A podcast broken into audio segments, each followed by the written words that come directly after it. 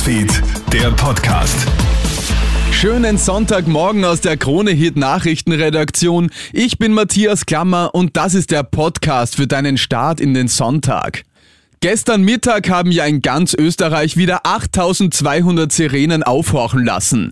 Denn zwischen 12 und 12.45 Uhr hat es den jährlichen Zivilschutzprobealarm gegeben. Dabei wird überprüft, ob alle Sirenen technisch funktionieren. Doch es dient auch dazu, die Bevölkerung an den Zivilschutzalarm zu erinnern, sagt Gerald Schimpf von der Wiener Berufsfeuerwehr zu Puls 4. Die Probe hat sich jetzt eigentlich schon äh, etabliert, immer im Oktober. Ähm, das ist einerseits eine gute Erinnerung an den Zivilschutz, dieses Thema auch wieder ein bisschen in den Vordergrund zu rücken.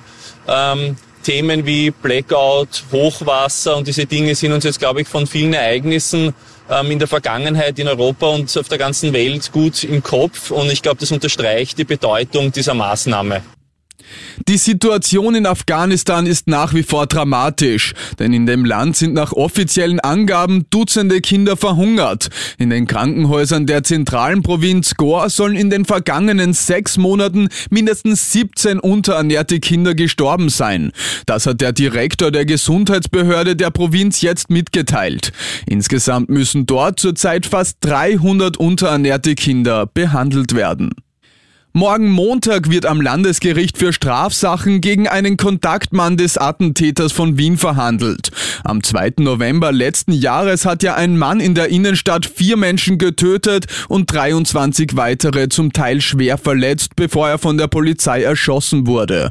Angeklagt wird jetzt ein 26-Jähriger. Ihm werden die Verbrechen der terroristischen Vereinigung und der kriminellen Organisation angelastet.